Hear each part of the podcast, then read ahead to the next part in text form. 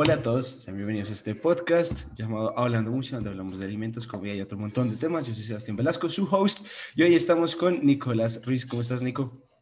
¿Qué más, Sebas? ¿Cómo vas? Bien, bien, ¿tú qué? ¿Qué tal el paseo? Ya volviendo otra vez a la, a la realidad. La realidad de Colombia. Nico, no sé si cuéntanos quién eres, qué haces. Eh. Pues nada, a ver, mi nombre es Nicolás Ruiz, estoy en séptimo semestre como tú. Eh, y nada, pues eh, estudiante de gastronomía. Mm, ¿Qué más? Enamorado completamente de la carrera. Y, nada, eh, a ver, soy una, soy una apasionada por la, por la cocina desde chiquito. estudié administración de empresas antes de estudiar gastronomía, pero como varios de los que están por ahí en gastronomía, pues digamos que estudiaron algo antes y ya después, pues sí, la, el tema de, de, gastronomía. Entonces, pues nada, eh, me di cuenta que realmente es lo que amo hacer y, a lo que me quiero dedicar pues, por el resto de mi vida. Entonces, digamos que en esas estoy. Ya Hay pocas personas que conozca yo que sepan o hayan comido en tantos restaurantes como Nico, por eso como ahora podrán haber visto por el título, eh, hoy vamos a hablar de restaurantes, vamos a hablar eh, de la industria. Pues Nico tiene un conocimiento en restaurantes es muchísimo mayor al mío entonces, no sé por dónde empecemos. Empecemos por pandemia. Pues, claramente, ¿tú, ¿tú qué? O sea, ¿cómo, has visto el mundo en la pandemia? Quiero decir, fuera del hecho de que cerraron, creo que 22 mil restaurantes, 10 mil, 14 mil, una cifra absurda. Aquí en, Colombia se cerraron. Sí, fuera que cerraron miles de restaurantes, creo que el 60% de los que habían, por lo menos en Bogotá, cerraron. Eh, los que están abiertos, ¿qué? ¿Cómo, ¿Cómo se está manejando la cosa?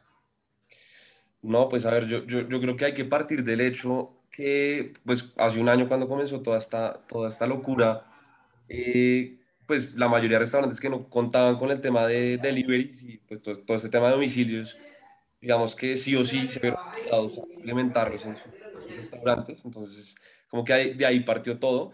Y, digamos que de ahí partió un tema también muy polémico que era pues para aquellos restaurantes que daban más allá de, de la comida una experiencia, digamos, cómo llevar esa experiencia a la casa de, los comensales. Entonces eso fue algo, pues digamos que bastante retador, diría yo, para los restaurantes. Eh, ya hoy, un año después, pues digamos que ya se ve, pues con todo este tema de la reactivación económica, no solo aquí en Colombia, sino en el mundo, como ya poco a poco han ido otra vez como, como, a, como, como a volver a nacer, pues todos esos restaurantes que por tanto tiempo duraron cerrados o con tantas limitaciones, obviamente, que la pandemia le, les ponía.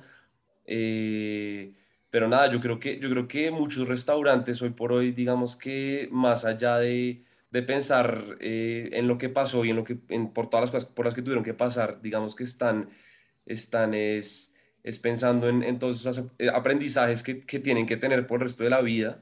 Em, y, digamos un cambio en, la manera de trabajar de todos estos, eh, pues digamos porque fue un, un, un cambio y un, y un, suceso completamente inesperado para todo el mundo. Mm, entonces, pues nada, yo creo que eh, pues ahorita con muchas, yo pienso con muchas reflexiones, con muchos cambios eh, del, modo de pensar de los dueños de los restaurantes, de los chefs, de, pues, de todo, toda la gente que digamos hace parte del sector.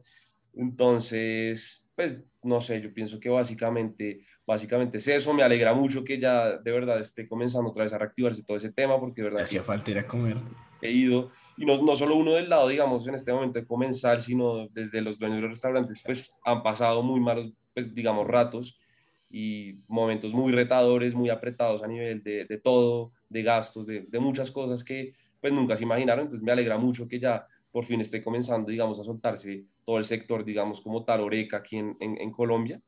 Mm, porque pues sí que lo, lo, sufrió bastante. Entonces, pues digamos, básicamente es, es como eso hay, hay, un video bonito en YouTube como de 20 minutos de los hermanos Roca, no sé si te lo viste, que, en el que están haciendo como todo un proceso de reinvención a partir de la pandemia, así súper bonito el video.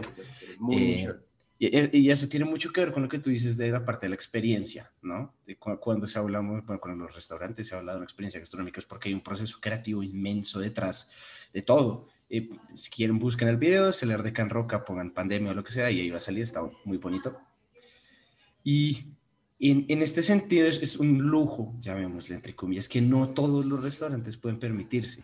O, o, tú cómo lo ves? Yo lo veo en este sentido, que no todos los restaurantes pueden o tienen la opción de reinventarse y reestructurarse porque no todos están diseñados para vender experiencias en ese sentido. O sea, cuando un restaurante es de un corrientazo, pues no se va a reinventar, así como cuando un restaurante es, yo que sé, fast food, pueden meter delivery, pueden hacer cambios, pero en cuanto a la conceptualización, pensaría yo que es la muerte en la mitad de un, de un sí, en la mitad de este ambiente en el que tienes que ser competitivo en un visual share space que es nulo, porque yo que sé, Rappi, domicilios.com, que eso es algo también muy interesante que ha pasado con pandemia, es que antes eh, un restaurante o quien sea quisiera que quería hacer publicidad y podía rentar un espacio inmenso en el éxito, en cualquier supermercado, podía tener un, ¿cómo se llaman? Pero así como unas de estas pancartas, hacer un evento, lo que sea.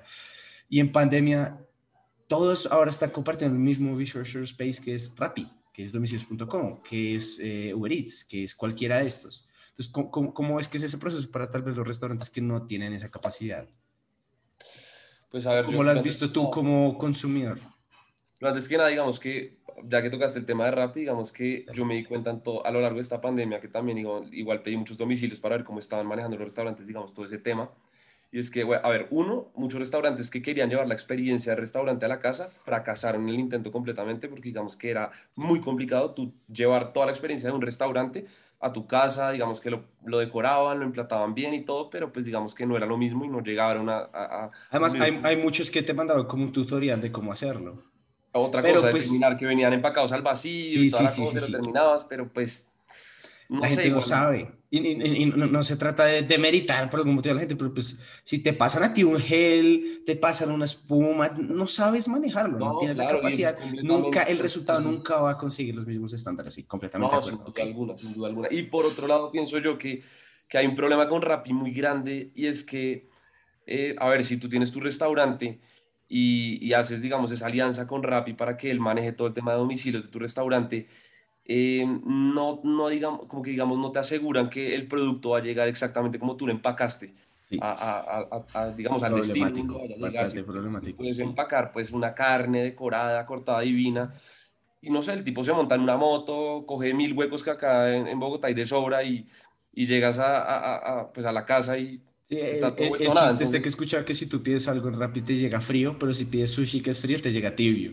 Literal, es así. Tal cual, es tal cual, o sea, digamos que no. Entonces, entonces pues yo pienso que eso es bastante, digamos, polémico y muchos restaurantes, de hecho, se dieron cuenta que no pueden manejar su, su línea de domicilios por, por Rappi porque no les garantizaban, digamos, la calidad completa del, del, producto y de sus platos, ¿no? Entonces comenzaron a abrir, digamos, restaurantes como Crepes que nunca habían manejado domicilios, empezaron a manejar su propia línea de domicilios, hasta el día de hoy la siguen teniendo. Entonces, pues digamos que que, que, por ese lado, pues sí, sí fue muy importante el tema de, de, enfocarse en, en, los domicilios. Y en cuanto a lo que tú me decías, que digamos, no hay muchos restaurantes que tienen la, pues, o que tenían la capacidad de, de, reinventarse o, de, o que no vendían como tal una experiencia igual, eh, pues yo pienso que esos, esos restaurantes la pasaron también muy mal, digamos, en todo este tema de la pandemia, porque si de por sí, pues, eh, digamos, el porcentaje de restaurantes que, que, tenían la capacidad económica y la tuvieron para mantenerse en la pandemia, pues fueron muy pocos. Fueron? Fueron muy, muy pocos, o sea, fue un porcentaje muy, muy, muy pequeño. Entonces, sí, sí, sí venimos a hablar un poco de, de, esos restaurantes que de verdad no, pues a duras penas pudieron sobrevivir un mes o yo no sé cuánto, pues, pues era muy complicado que manejaran también su línea de domicilios y más que, pues que llevaran también, digamos, sus platos en buenas condiciones o lo que sea. Supe de muchos casos de restaurantes que hasta los mismos cocineros les tocó ponerse un casco y, y, todo, y todo el equipo y, y hágale en una moto y reparta y pues porque como, o sea, no tenían más, más, más recursos, digamos que eran muy limitados. Entonces, pues digamos que, que esos fueron, eh, digamos, cosas que se fueron presentando a lo largo, digamos, de todo este, de todo este, toda esta pandemia, de todo este problema. Otra cosa que vi también, bueno, vi porque desde hace muchos años al lado de mi casa está la cocina oculta de Luca. Eh, y bueno, pues también eh, a lo largo de toda la pandemia hemos visto pues, chefs, profesores nuestros han sacado cocinas ocultas. Eh, pues pienso yo, ¿no? Que es de alguna forma, no, de alguna forma no, es una gran solución a ciertas problemáticas que se presentaron con, con toda la pandemia, pues porque no tienes que trabajar en la parte de experiencia en el sentido de tener un buen servicio, de tener mesas, de tener meseros, la esencialmente es producción, delivery, producción, delivery, ticketing, pero eh, no me acuerdo dónde fue que lo leí, no me acuerdo si fue ayer o antes que lo leí, que ya eso se está cayendo, o sea, no se está cayendo, quiero decir, obviamente durante pandemia ha tenido un crecimiento exponencial absurdo, pero todo el mundo está mamado de estar metido en sus casas, todo el mundo quiere volver a salir, entonces, en ese sentido, ¿cuál, cuál rol podría jugar la experiencia? La experiencia en el sentido gastronómico, no la experiencia de alguien, de alguien sino la experiencia de salir, comer, decir, ¿cuál crees tú desde tu perspectiva que comes mucho en restaurantes? ¿Cuál es el, el valor que uno podría hallarle, digamos, para volver a que todo el mundo vuelva a, digamos, reactivar este sector de la economía, el sector oreca. pero, pero lo que me estás diciendo es puntualmente eh, en el tema de, de, los restaurantes. Restaurantes, restaurantes, restaurantes. De ir al restaurante como tal. Ir, ir. No, pues, o sea, yo, yo, pienso que lo que tú, con lo que tú comenzaste diciendo ahorita, o sea, yo pienso que a la gente le hace mucha falta y le ha hecho mucha falta el ir al, al restaurante. Eh, digamos que el restaurante, como, como, como muchos sabemos, es un lugar, digamos, inigualable para uno compartir distintas experiencias, para, para compartir y para tener esa parte social que tanta falta nos hizo por todo ese tiempo que estuvimos encerrados. Entonces, digamos que es la excusa perfecta, diría yo, para uno volver a encontrarse con esas personas con las que pues, se alejó por tanto tiempo. Por, Uf, ok, te, termina tu argumento que estoy pensando en algo que después haré todo un capítulo hablando de eso, pero acabo de caer en cuenta una cosa. Dale, dale, sí, sí, sí. Bueno, súper. No, no, no, y pues básicamente es eso. Entonces yo pienso que que, la experiencia, o sea, claro, es ir, es ir a comer al restaurante, pero más allá de eso es compartir con esas personas, es tu cambiar de ambiente, la gente está cansada de estar en su casa, o sea, trabajar, estudiar en su casa, hacer todo en su casa, pues entonces, entonces digamos que también eso, eso hacía mucha falta y, digamos que yo pienso que eso, eso por sí solo se ha ido reactivando, o sea, no, no fue tan necesario que los restaurantes sacaran campañas publicitarias de volvimos, a, sino que la gente apenas, apenas avisó que ya se podía y se quitaban las cuarentenas y todo esto, la gente no lo pensó dos veces. de hecho, yo creo que una de mis primeras salidas, como, como tal, una salida que uno dijera, fue a un restaurante. sí, las mías también, de hecho, solo son a comer. Entonces, por eso, entonces es como digamos, es más allá de es, es, tan sencillo como que es el lugar en el cual uno se vuelve a encontrar con todas esas experiencias y con, y con esos momentos que dejó de vivir por tanto tiempo, ¿no? La pregunta que te voy a hacer es medio ñoña, la, la, desarrollaré después, no sé con quién, tendré que ver quién es la persona indicada para desarrollar esta pregunta. Es, e, e, en ese sentido, la experiencia gastronómica en los restaurantes podrían fungir como sujeto de reflejo para la persona y me explico, voy a dar un ejemplo muy pendejo que no tiene tanto que ver. Todos nos acordamos de la escena Ratatouille que está crítico Gastón, no, Gastón no. Bueno, este man se come el Ratatouille y vuelve chiquito, ¿no? Eh, eh, en psicología eso tiene un montón de nombres fuera de simplemente hacer la memoria.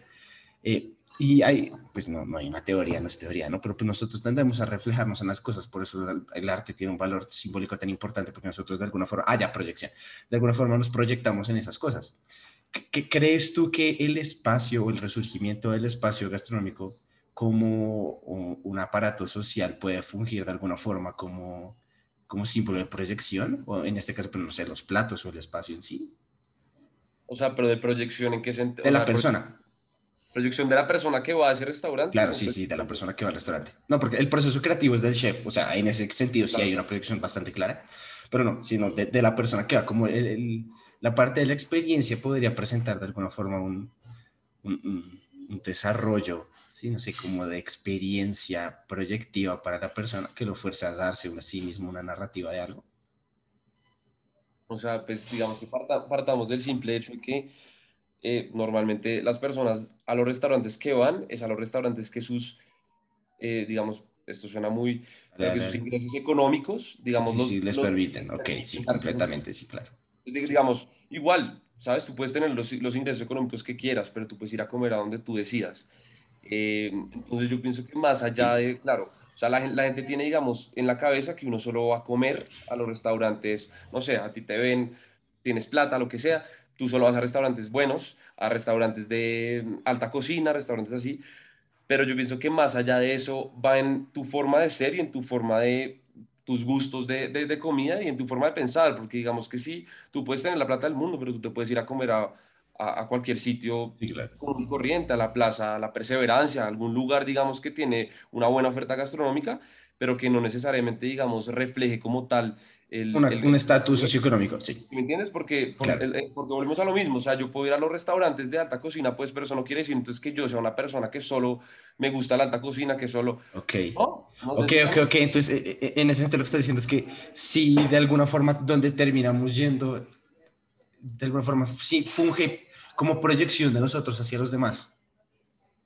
De alguna, de alguna manera, yo podría decir Ok, ok, ok. lo desarrollaré después, por favor, no me dejen olvidar. Esto está ah, interesantísima esa pregunta, pero ah, ok, ok, ok, me gusta.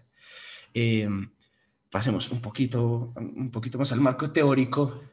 Eh, una duda que he tenido desde hace un, un, buen tiempo y me gustaría discutirla contigo y es, bueno, pues en general sabemos nosotros cuáles son los diferentes restaurantes que hay, cocina clásica, cocina moderna, cocina autor, alta cocina, cocina casual, eh, los restaurantes, las cocinas ocultas, los eh, restaurantes clandestinos, comida callejera, todo esto, ¿no? Eh, no sé, ¿tú te viste Street Food Colombia? bueno, el, de, el capítulo de Bogotá. El de, de la plaza, de hecho, la plaza de gracia. ¿Sí te lo viste? Sí, yo me lo vi. Listo. esta, discusión la tuve con Felipe en el capítulo con él. Y es. Yo lo vi. sí, entonces te acuerdo que digo, no es un capítulo, o sea, no, no, es comida callejera. Para, o por lo menos para nosotros, bogotanos, desde nuestra concepción de lo que es comida callejera, no es comida callejera. Es comida bogotana, es comida colombiana, y podemos insertar muchas más categorías y de ahí sacando la arepa y la empanada, todo lo demás es de sentarse en un restaurante, en una plaza, en un lugar y comer por 40 minutos, media hora. No es comida callejera en el sentido de voy por la calle y hay un carrito que me vende un ajiaco. Sí, no. Entonces, después estaba yo reflexionando un poco y mi papá nos pusimos a hablar del tema. ¿Qué podríamos hacer?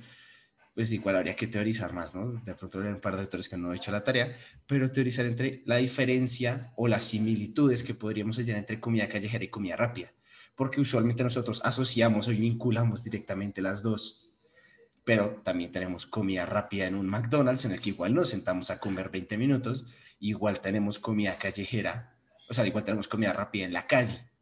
Entonces, en ese sentido, ¿tú cuál, cuál crees, o desde tu conocimiento, tu perspectiva, cuáles son los los ejes que determinan cómo nosotros categorizamos las cocinas. Las comidas, ni siquiera cocinas, porque es algo más está pesada.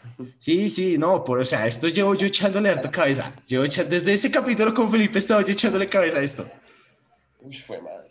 A ver, o sea, tú, dices, ¿qué crees que es lo que determina que nosotros, o sea, quiero decir, claramente hay muchos, muchos lugares que entran en muchas categorías, pero para ti, ¿qué es lo que determina que algo esté en una? La comida, el servicio, eh, la persona, eh, la interacción, el lugar, no sé.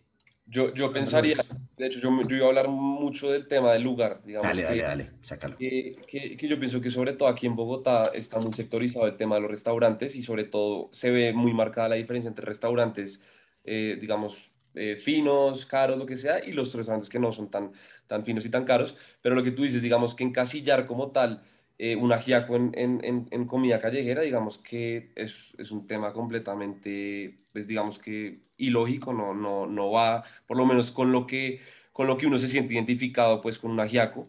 Em, pero pienso yo que el lugar juega un papel muy, muy importante a la hora de determinar, digamos, ese tipo de cosas, porque, porque creo yo que el, el simple hecho de tú, eh, no sé, tú puedes estar, digamos, en la zona G, y puedes estar comiendo en un muy buen restaurante, no sé, te vas al chato este que está tan de moda, eh, pero te vas unas cuadritas más para allá y pues encuentras, no sé, los, los carritos de, de, comida, de perros, de, de choripán, yo no sé, tantas cosas que hay. Entonces yo pienso que el simple hecho, o sea, no necesariamente tienes que estar eh, tan alejado, eh, digamos que no, no, es un tema tanto de distanciamiento, sino es un tema de de, de, la sectorización que está como tal, tan, tan, tan establecida, por lo menos aquí en Bogotá, que tú puedes caminar unos pasos y ya es tan sencillo como, como eso, como lo, que te estaba, como lo que te estaba contando. Entonces pienso yo que el papel de, del lugar juega, digamos, eh, mucho, ¿no? Eh, o sea, tú caminas unas cuadras, lo que te digo, y ya... El lugar en cuanto a ubicación geográfica. O puedes estar, en, exacto, exacto, pero puedes estar, digamos, en un lugar muy cercano, pero de por sí todo el, el, el, el ambiente es completamente diferente. Y el ambiente ya hace que, digamos, tú digas, oiga, esta comida es comida de pronto callejera, o es una comida, digamos, más casual, un poquito más... Y eh, eh, eh, en ese mismo hilo, ¿cuál es la distinción? O sea, estamos planteando, estás planteando una distinción geográfica entre los lugares y el ambiente que, que, que, que exhibe, ¿no? En ese sentido, ¿cuál es la distinción de interacción interna? O sea, cuando yo entro al restaurante, la interacción, o mejor dicho, ¿cómo esa interacción me puede dar a entender qué tipo de restaurante es? Pues digamos que la formalidad, yo pienso que parte todo desde ahí. O sea, digamos, tú llegas a un, a un lugar en el cual, pues digamos, más allá del ambiente, lo que estamos hablando, eh, te recibe una persona y, y, y, todo, y todo, digamos, eso es, yo, yo, digo que eso es como el, la previa a tu comer y como sí. un show que te pueden llegar a hacer de, venga para acá, bienvenido al restaurante. Es, ese tipo de cosas ya, ya digamos que determina para mí al llegar a un lugar eh, qué tal es el lugar, eh, la manera en la que manejan todas las situaciones eh, y, y, y, digamos que si tú te pones a pensar, tú llegas a, digamos, a una plaza de mercado y, y no hay un señor recibiéndote, pues sí. diciéndote, ven, ven para acá, ven, te acomodo, sí, buenas noches, ¿cómo estás? O sea, digamos, eso no pasa, ¿no? Pero digamos, eso, eso hace parte también de la experiencia y de lo Claro, sí, son ambientes completamente distintos y uno Exacto. buscando algo completamente distinto. Entonces, ahí de por sí ya la interacción, digamos, la formalidad cambia la percepción de uno, eh, cómo, ve el, el lugar, ¿sí me entiendes? Entonces, entonces pues yo pienso que básicamente es eso. Empecemos desde, desde el hecho de que a ti te atienda directamente, pues digamos en la perseverancia, eh, por ejemplo, el caso de Pari, que ella misma sea la que pues te atienda, la misma que cocina, la misma la que te atiende. Tú normalmente en un restaurante, pues no ves a los cocineros, un restaurante eso es de alta cocina, eso es muy... ¿Ya vio el restaurante nuevo que sacó Luz Dari? Vi por ahí un restaurante nuevo. La Candelaria que sacó ella, sí, que ya es más ya, ya es otra cosa. Ya es, otra, es un cuento completamente distinto. Convertido en, en, o sea, todos sabemos que Luz Dari Cogollo ahorita se, se convirtió, digamos, en una figura ya pública y, sí. y, digamos que ya, ya no es una... Ya, es una, ya no es una señora como, como, digamos, la muestran en ese documental de Netflix. Como, como nosotros pudimos hacerlo, bueno, acá hay, hay, un trabajo que nosotros hicimos del que aún no menciona, nosotros la entrevistamos a ella para hacer un trabajo en segundo semestre. Una, un amor de señora súper querida, nos recibió súper bien. Eh, y nada, pues genial ver que ahora tiene un restaurante súper sí, elegante en la Candelaria con platos. Total. O sea, Pero un cambio que, completamente distinto. Y, y, no, y no por el hecho de que ya, ya sí, comienza no. a crecer y que haya salido en Netflix y esas cosas, eh, pues digamos que tiene que perder esa esencia, ¿no? Ella es, ella es como muy de la comida casera, esa comida que, digamos, a uno le trae tantos recuerdos. Eh, un, un ajiaco y aparte un ajiaco que es buenísimo, porque las pasadas estuve probándolo, sabes, no tuve la oportunidad de probarlo cuando fuimos a hacer el proyecto, pero ya, ya, ya fui, ya lo probé entonces, digamos que pues son, son ese tipo de cosas que, que nos, no, no pueden cambiar bajo ni, ninguna circunstancia, porque, sí. porque, digamos que ella... Pues, porque es precisamente eso la que la llevó a ser quien es como figura Exacto, ella, ella es, lo, es, lo, es, lo, que es, y no porque ella aparezca en programas o lo que sea, entonces ya se le va, eh, digamos, se le quita un poco esa importancia. Claro. Eh, mencionabas lo de el, el, servicio, ¿no? Y pues que sí está muy claro que hay restaurantes donde el servicio es y donde ni siquiera hay de servicios 1, ¿no? Y, y, no sé, estoy pensando un poco en la comparativa hacia arriba. ¿Dónde ves tú la diferenciación entre un servicio y un servicio? Y voy a dar tres ejemplos de restaurantes, quiero decir, entre, quiero decir, personas reclasistas, ¿no? Pero pues de más barato, más caro, que los tres son de muy buen nivel, los tres tienen un muy buen servicio. 70 sillas se nos saquen La Divina Comedia en la 71 y El Cielo los tres son muy buenos restaurantes. Muy los tres tienen un muy buen servicio, tienen muy buenos platos, pero hay una diferencia desde su simbolismo socioeconómico, desde su capital intelectual, desde todo, hay una diferencia enorme. Pero digamos que el servicio siento yo que no es tan distinto. En el, quiero decir, el cielo es un servicio de pasos, ¿no? Ahí sí. Pero en el sentido que en los tres me reciben en los tres voy a tener un man que va a estar súper preocupado por mí, en los tres voy a encontrar una persona que si pido el vino me va a dar toda la información. ¿Dónde, dónde podemos hallar entonces esos, esos otros ejes que me, van a, que me van a brindar a mí como consumidor el, ok, ya entiendo por qué estoy pagando todo esto? Pues yo pienso que en la, o sea, digamos, tú, tú, tienes toda la razón, son tres restaurantes que ofrecen una calidad de comida muy buena, pero digamos que ya cuando tú hablas de una comida de autor, ya, ya estás llevando la comida a otro nivel, ¿no? Digamos que en la divina pues, te puedes comer, no sé, una pizza eh, o, lo, o, lo, que sea, pues es, es, algo muy normal, por decirlo así, pero no se lleva a otro nivel. Eh, en, eh, ¿Qué quiero decir con esto? Pues digamos, en el cielo, como es cocina de autor como tal, pues digamos que tiene un trasfondo cada uno de los platos. Eh, tiene, digamos, como un hilo conductor que lleva a las personas, digamos, por una experiencia gastronómica a la hora de sentarse en el restaurante Em, y, claro, no estás equivocado en el hecho de que, de que el servicio puede ser muy bueno en los, en los tres y que te, vas a tener una persona pendiente y que el mesero y que toda la cosa. Pero digamos que yo, yo siento que va más allá de eso y, y, puntualmente es eso, es a la hora de tú sentarte y comerte ese plato, digamos que ahí vuelve y juega el tema de la formalidad, digamos que ya lleva eso a otras ligas y a, y a otros niveles en los cuales tú dices, oiga, ya esto es una experiencia y uno se siente como como que más importante, porque es como determinada cantidad de platos que sacamos esta noche, entonces yo estoy incluido entre esa determinada cantidad de platos, de paso, porque son un sentido de exclusividad. Sí, es, es, un tema como de exclusividad y es un tema de, puede, puede llegar a ser, digamos, un imaginario que, que, nos ha, que nos ha inculcado, digamos, la sociedad a lo largo de, de, pues de, de, la vida, el, el, hecho de uno estar sentado en un restaurante y que tenga todos los cubiertos y las cosas así. Sí, pues, hasta cierto sentido termina siendo un sesgo, pero ok, sí, sí. Aun cuando, digamos, a mí personalmente la, el tema del cielo, claro, me parece muy innovador desde un punto de vista. ¿A que ganó estrella en Washington? Ya tienen estrella. Hay, hay, que, hay, que, hay que recalcar eso, me parece muy... Y, y de paso, yo, yo sí te iba a mencionar eso, me parece muy chévere porque se ganó una estrella después de toda esta pandemia, ¿no? Claro. Sí, o sea, en pandemia aún no habíamos alcanzado a terminar de salir cuando ya estaba con su estrella. Fue, fue, literalmente en pandemia. Y de hecho, no sé si viste el video que él cuenta toda la experiencia de cómo fue el proceso para ganar. No, no lo he visto, tengo que verlo. Yo lo sigo, pero no he visto el video. Lo veré. Tiene en Instagram, muy, muy chévere. Muy chévere porque él cuenta toda la experiencia. Y más allá de si uno está de acuerdo con cosas que tenga la guía Michelin o no, pues digamos que es algo que, que, que hay que reconocerlo, ¿no? Y sí, me parece claro, completamente. chévere. Y pues a uno que, que, que, uno, digamos, sabe todo este tema y, y todas estas cosas, digamos que me parece me parece algo, algo para recalcar y me parece algo que no hay que desmeritarlo de ninguna forma, digamos que... Pues, yo, yo, soy supremamente crítico con todos estos cuentos de los concursos y las estrellas y los reconocimientos, eh, pero fue, fuera de mi opinión personal, es, y, sí, es, es, innegable que es una labor que tiene y merece un reconocimiento importante precisamente por la labor que realizan, o sea, increíble.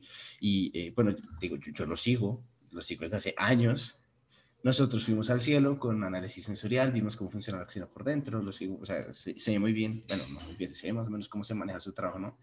Eh, me parece que es un trabajo muy bonito. Eh, y creo, creo, que esto nos da pie a la pregunta que le hago a absolutamente todo el mundo que viene acá. Y creo que contigo podemos tener un debate muy interesante sobre esto y es, o sea, ahora sí dedicarle un tiempo y es, ¿para ti la cocina es arte, sí, no y por qué?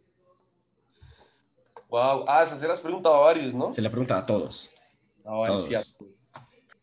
Wow. Yo, yo, yo pienso, personalmente, yo pienso que la cocina, desde un punto de vista, sí tiene que ser algo, algo con arte, ¿no? Digamos que la, el arte en sí, desde sus bases, tiende a, a despertar muchas de esas eh, partes tan sensibles que tiene el ser humano que otro, otros ámbitos no te los despiertan, ¿sí me entiendes? Sí, completamente. Eh, por sí que, si eh, tú... eh, eso, eso, es un poco lo que te decía, que, que estás, estás, quiero decir, estás comprobando lo, lo, que decía, que de alguna forma es, tiene un, una labor proyectiva eh, el hecho de todo el, el, ambiente gastronómico, tiene una labor proyectiva en la persona. Sin duda, sin duda. Eso, eso es lo que tú logras, que, que el, el, cocinero haga algo y que logres transmitirle al comensal de alguna u otra forma algo. Entonces yo pienso que de alguna manera sí es algo, sí es algo que tiene que ver mucho con, con, con, el arte de paso, porque tú dejas fluir pues, todo este tema de la creatividad y puedes, y puedes innovar y puedes intentar cosas nuevas y, y, y todo esto. Entonces yo sí lo veo. De hecho, eh, no estoy mal si es Juan Manuel Barrientos o, o, cuál es el chef, bueno, entre tantas cosas que estuve leyendo en esta, que, que, que asemeja al plato, al plato de, de, de, de, un chef a la hora de emplatarlo como un lienzo. Ese pues eh, Grant Acas, el de Alinea, también tiene esa misma teoría, pues el man, el, alguien por favor vea Chef's Table en Netflix, sale el capítulo del man, el man tuvo cáncer de lengua, no pudo comer por no me acuerdo cuánto tiempo, el tipo se volvió artista se volvió un teórico. Ahí tú, te, ahí tú te das cuenta que tú puedes usar, o sea, a pesar de que él perdió un sentido, pues digamos, tú puedes desarrollar una cantidad de cosas muy complejas, eh, pues, pues con, con, con, lo que tienes, eh, con los alimentos, con, con, todas esas cosas que... Entonces, bueno, conectándolo con lo que te está diciendo, digamos que me pareció muy interesante haber leído eso porque si tú te pones a analizar, sí, o sea, tiende a ser, o sea, el plato a la hora es de... Un lienzo en blanco. Es como, es como el lienzo que tiene el pintor en su, en, su cosita esta de madera y, el, es lo mismo. Tú dejas fluir toda tu imaginación y venga para acá y venga para allá.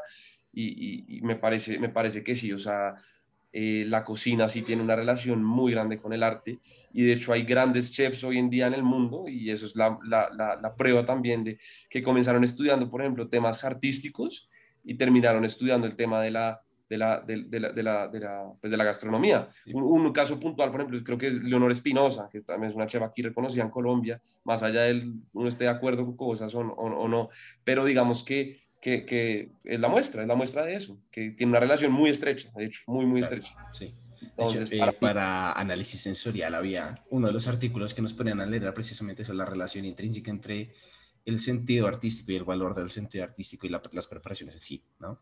Y en general lo que estás planteando estoy de acuerdo. Eh, yo, yo, soy el que ha dicho que ha llorado con ver platos, ni siquiera probándolos a través de una pantalla. Yo he llorado viendo un plato, o sea, más cosas. Yo he llorado probando un plato. También, o sea, yo no, yo probando uno, yo probando uno solo bien. yo creo que es porque los idealizo mucho más. Eh, no sé si has visto este el australiano, ya lo he hecho casi siete veces. Eh, Reynold Pornomo. El man es un loco haciendo postres pero loco, demente, o sea, unas cosas, con esa mano lloraba viéndolo, ¿no? Y eh, en, el sentido que plantea, se asemeja al arte, que es lo que decía, se asemeja mucho a muchos procesos artísticos, y desde la teoría, pues María Antonia Karen, uno de los primeros teóricos de la cocina, decía que la cocina era el séptimo arte cuando no existía el cine. Sin duda. Eh, pero dirías que sí es arte.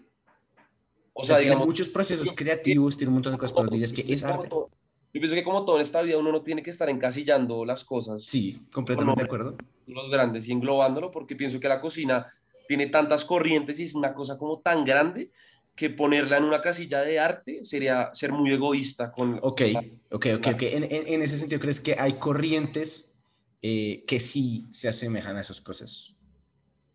Sí, o sea, yo, yo, yo, yo, lo, que, yo lo que pienso es que eh, hay muchas de, de, temas artísticos y todo eso que se, que se relacionan directamente con la cocina, pero no todo, no todo es eso, ¿no? O sea, claro, hay muchas más cosas más allá de eso. Entonces, decir la cocina es arte, pues es estar encasillando a la, a la cocina de una manera, digamos, innecesaria y, egoísta, como te digo. Entonces, no, no, pensaría que están así.